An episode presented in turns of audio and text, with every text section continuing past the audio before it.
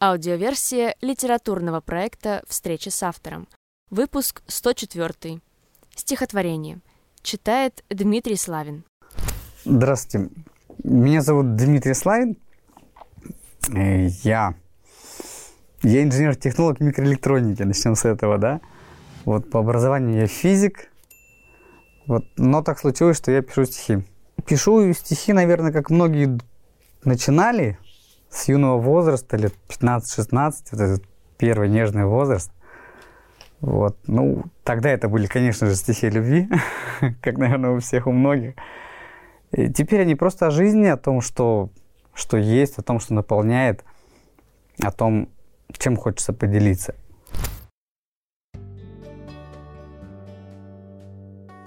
Либо так, либо как-то иначе мы все равно повторяем друг друга. Мы говорим об одном и том же. Мы говорим друг за друга. Мы рисуем одни картины из радуги семь цветов. Мы оживляем глину. Мы строим империю из тысячи городов.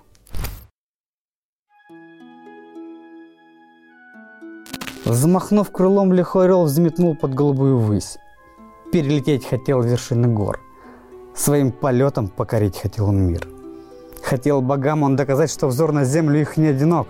Но ветер скал ему сказал, утихомирь свой юный пыл, сынок. Я сотни лет хожу под небом и покоряюсь небесам, рвусь, не жалея сил, еще ответа, где тот, кто не покорен всем богам. На что молодой орел ответил, ты часть природы, слабость и покой. Я никогда в царе не метил, я был рожден под царской звездой. Разбился, вершина небосвода. Почти познав свою мечту, видать, нелетная была погода лететь к богам, великому царю.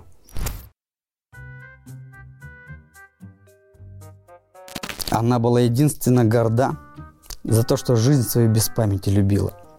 Она была успешна и красива, но, черт возьми, она была одна. И было все, и деньги, и вино, как говорят, все, что душе угодно.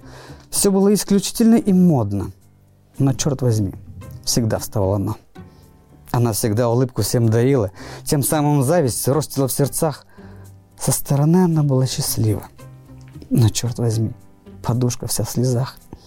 Никто не смел не видеть ее стать. Она казалась неприступной, как царица. Никто не смел и вровень с нее встать. Но, черт возьми, она мечтала покориться.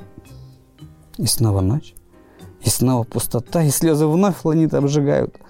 Как утренний туман, мечты все тают. И черт возьми, она опять одна.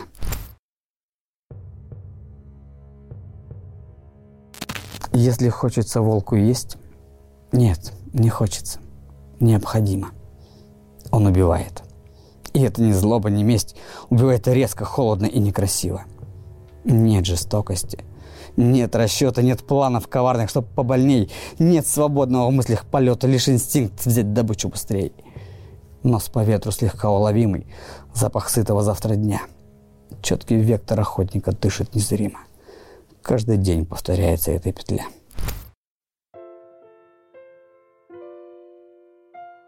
Как же хочется просто промокнуть под летним дождем.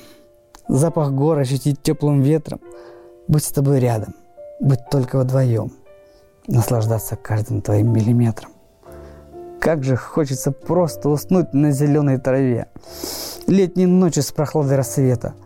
С мыслями счастья о нас, о тебе. И проснуться наполненным света. Как же хочется просто любить. Без вопросов и лишних слов. Как же хочется просто жить. Полной грудью и в полный рост. Сейчас упадок или рассвет литературы? Думаю, в любом случае рассвет, потому что, ну, на мой взгляд, как бы мир стремительно не развивался, да, то есть в электронике, там, не знаю,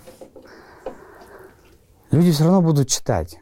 То есть они все равно чувствуют, у них есть эмоции, у них есть чувства, опять же, да. Всем хочется тепла, любви, понимания. То есть немногие в этом признаются даже себе, но, на мой взгляд, оно есть, и оно наполняет. А если наполняет, значит, оно выйдет наружу.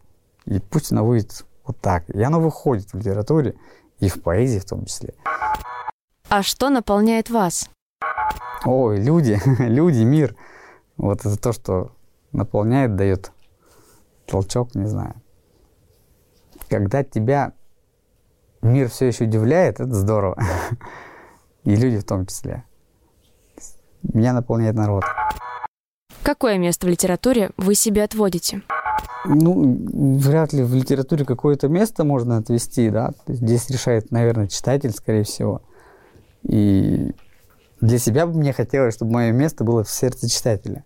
То есть, если они читают, если это откликается, вот, если это нравится, ну, нравится, потому что они чувствуют себя и как-то свое в этом.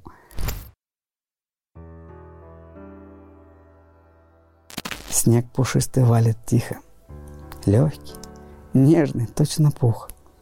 Я проснулся в это утро, о тебе мечтаю вслух. В голове роятся мысли друг за другом в перебой, а слова бесшумно тает. Я не верю, что живой. И сумбур, и радость жизни, просто счастье и покой. Объяснений не нужно, хоть вопросы с лихвой.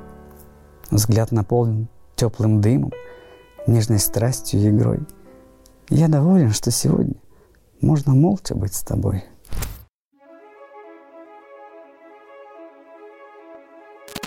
Я вижу нацию напуганных робких, безропотных, послушных ко всему.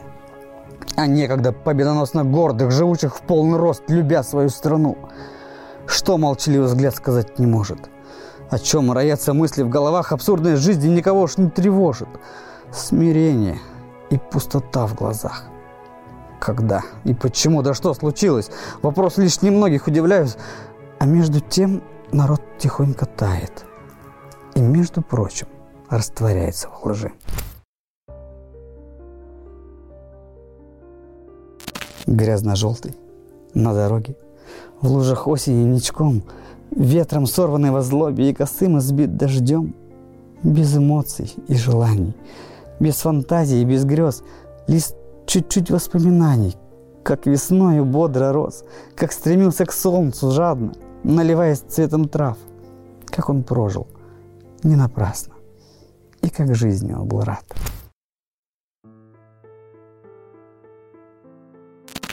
Когда понимаешь, что жизнь одна, прожить ее хочется очень красиво. Главное, чтобы была мечта – и чтобы хватило на это силы. Лаконично. И очень весомо, и слова здесь лишние не нужны. Главное, чтобы ждали дома. Главное, чтобы были мы. Не запутаться в этом мире, все расставить от, от А до Я. Ведь главное, чтобы любили. Ведь иначе никак нельзя. Что рекомендуете почитать? Почитать? Я люблю Блока, я люблю Осадова, то, что касается поэзии. Из такого, наверное, сейчас мне нравится очень э, Шандарам, да, это Грегори Дэвид Робертс, Шантарам и второй том «Тень горы».